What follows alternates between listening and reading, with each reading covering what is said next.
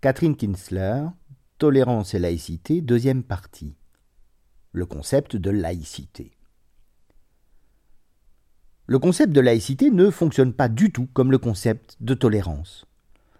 D'abord, parce qu'il est incompatible avec toute religion officielle, incompatible avec une religion d'État, avec toute prise de position publique en matière de croyance. Ensuite, parce qu'il est fondamentalement étranger, pour ne pas dire opposé, à toute obligation d'appartenance.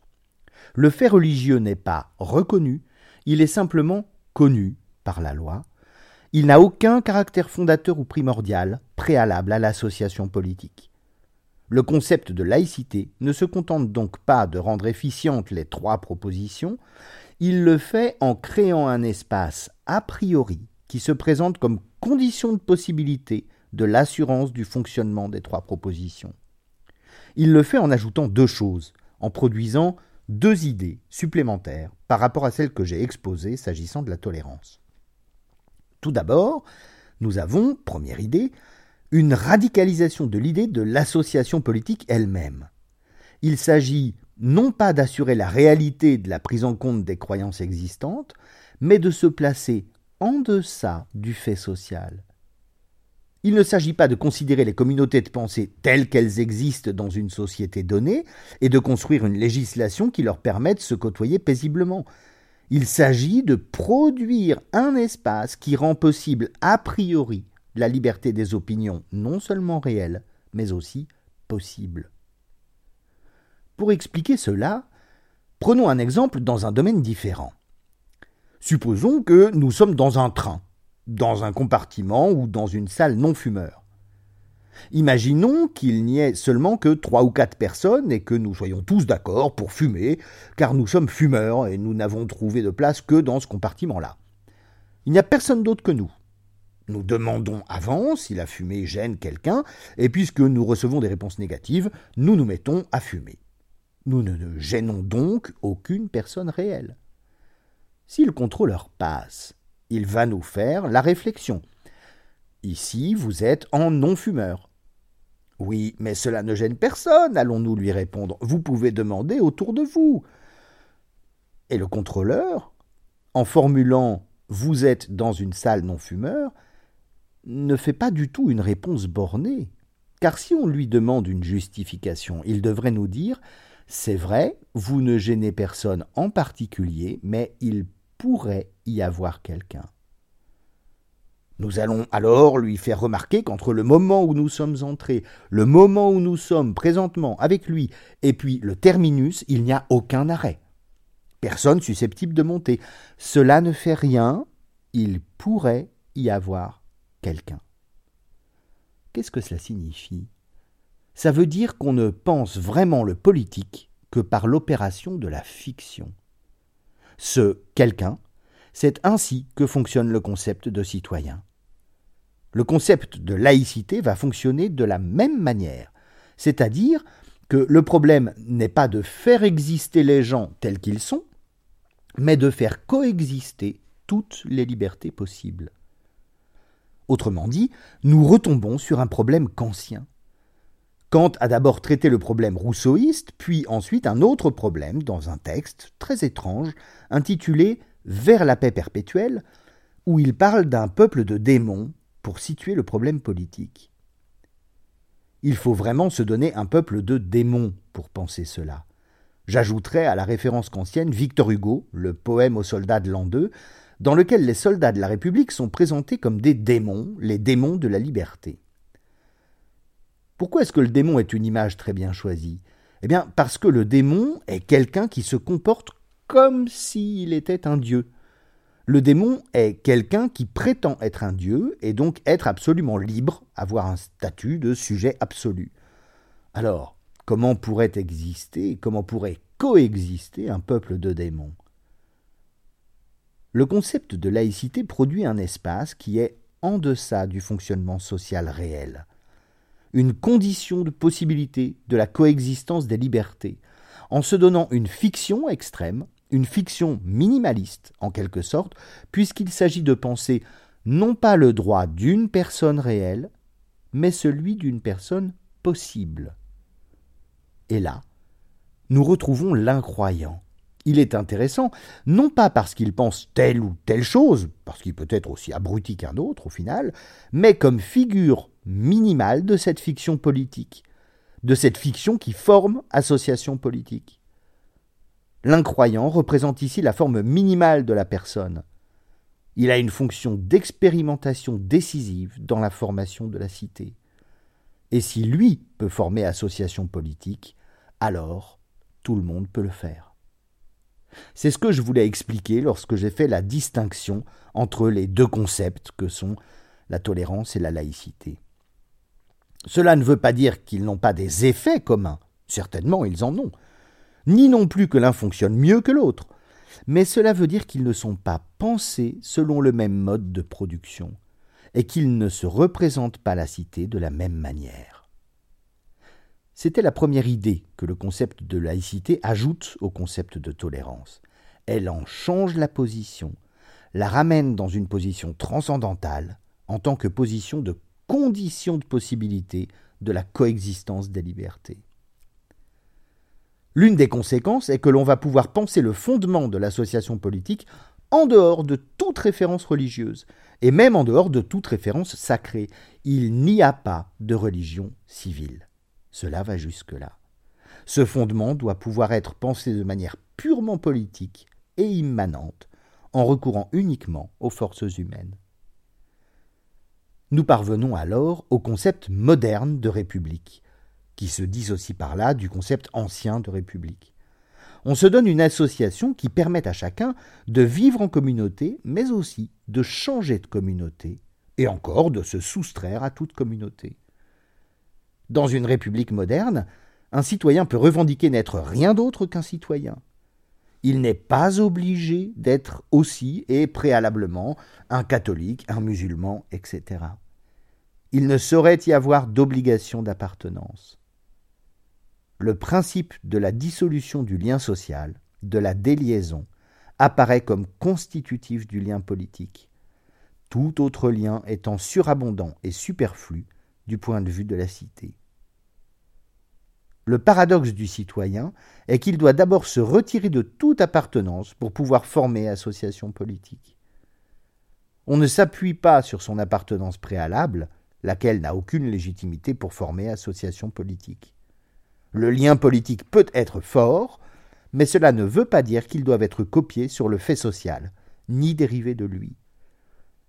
Il y a un moment où la dissolution apparaît comme possibilité fondatrice du lien, alors que cela est impensable pour le lien social. Autre conséquence, la laïcité n'est pas un contrat. Ce n'est pas un pacte entre des parties prenantes préexistantes. Je tiens à cette idée parce que on entend beaucoup de gens dire qu'il y a un pacte laïque. Non, ce n'est pas un contrat, ce n'est pas un pacte. Il n'y a aucune partie prenante préalable.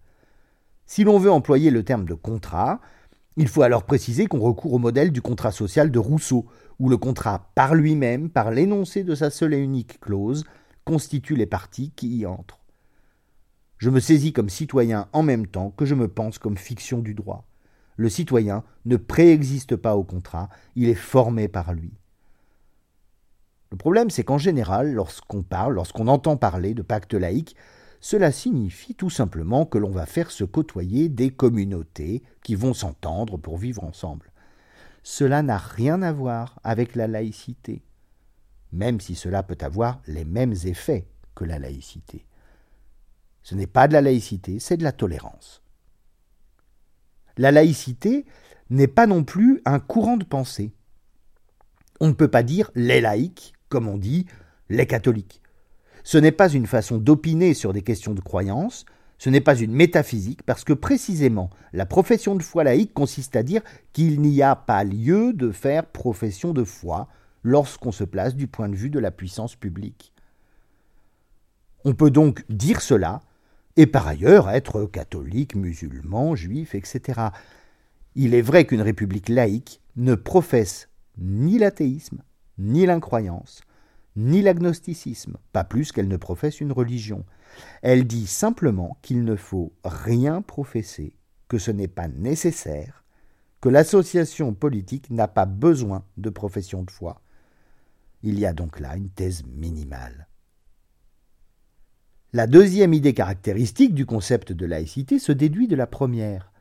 C'est le principe d'abstention ou de réserve stricte en matière d'opinion religieuse et d'incroyance qui frappe la puissance publique et tous ses représentants, sans exception, en particulier les fonctionnaires de l'État. Si un représentant de la puissance publique affiche une croyance ou une incroyance dans l'exercice de ses fonctions, il accrédite celle-ci. Il entre, par effraction, dans l'espace de la jouissance du droit, l'espace civil, il n'est plus dans l'espace de la production et de la garantie du droit, que j'appelle espace public. Tant qu'il se trouve dans ses fonctions, il est dans l'espace de la production du droit. Il assure le droit des autres. En tant que citoyen, et comme tout citoyen, le magistrat, quel qu'il soit, a droit à l'exercice public de sa liberté religieuse et philosophique, mais il ne peut en aucun cas laisser entendre que cet exercice est lié à sa fonction, ou que sa fonction peut en être pénétrée, qu'il accomplit ses fonctions en vertu de cette croyance ou de cette appartenance. Ce serait accorder aux faits religieux ou aux faits de conscience une dimension fondatrice qui dépasse celle d'un simple fait social ordinaire. Il est vrai qu'un ministre de l'Intérieur, qui va à la messe lors des obsèques d'un fonctionnaire tué dans l'exercice de ses fonctions, fait son travail. Il ne manifeste pas là aucune adhésion euh, à une croyance. Il manifeste simplement son estime à l'égard de la personne du fonctionnaire tué en service. Dernièrement, Anne Sinclair, dans une émission de télévision et parlant de Salman Rushdie, disait il doit y avoir un droit au blasphème, il y a un droit au blasphème, tout de même, le blasphème ne laisse personne. Le cardinal Lustiger, invité de cette émission télévisée, lui a alors répondu Ne savez-vous pas que le fait religieux existe? Il faut le respecter, c'est un fait. C'est un fait. Nul n'en doute. Je suis parfaitement d'accord mais ce fait n'a pas plus de poids sur l'association politique que le fait qu'il y ait des associations philosophiques ou des associations de cueilleurs de champignons. Il ne peut pas être reconnu par la puissance publique, ni non plus être désavoué, ni idolâtré, ni persécuté. Sa liberté doit être assurée, tout simplement. Instituer l'interdiction du blasphème reviendrait de fait à sacraliser l'objet du blasphème. C'est trop en faire symétriquement, énoncer explicitement un droit au blasphème serait intervenir abusivement dans un champ privé, et ce serait aussi reconnaître à contrario qu'il y a du sacré. Le silence de la loi est la seule position acceptable en la matière. La laïcité est impensable sans le concept de silence de la loi. À ce sujet, je rencontre souvent dans la presse et ailleurs un terme que je trouve extrêmement étrange. C'est le terme intégrisme laïque, qui érige la laïcité en discours de doctrine comparable à un discours religieux. Cette expression ne veut strictement rien dire.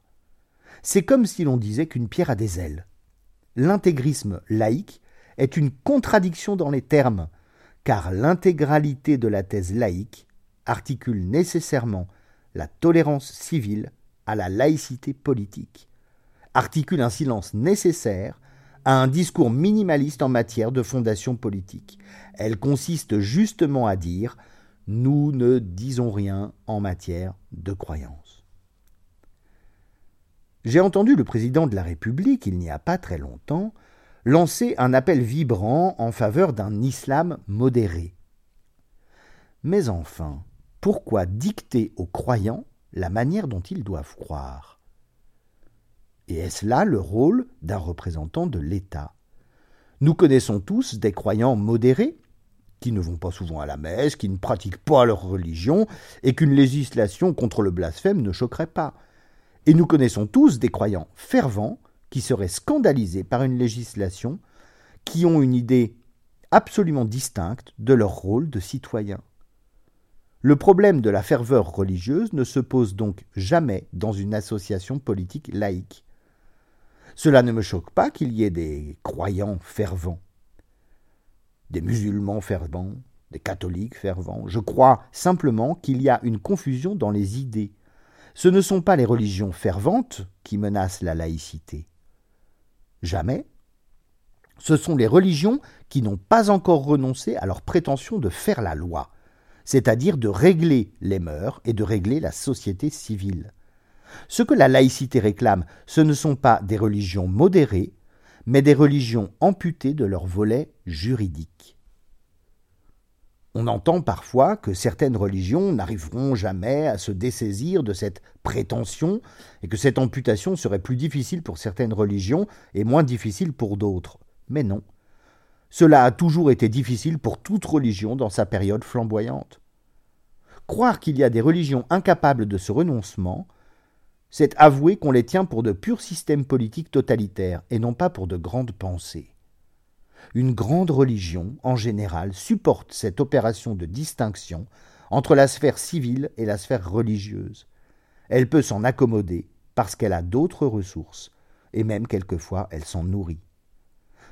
Ce modèle de laïcité, loin d'être un modèle total ou intégriste, justement, est un modèle qui distingue les plans et qui considère que tout n'est pas politique.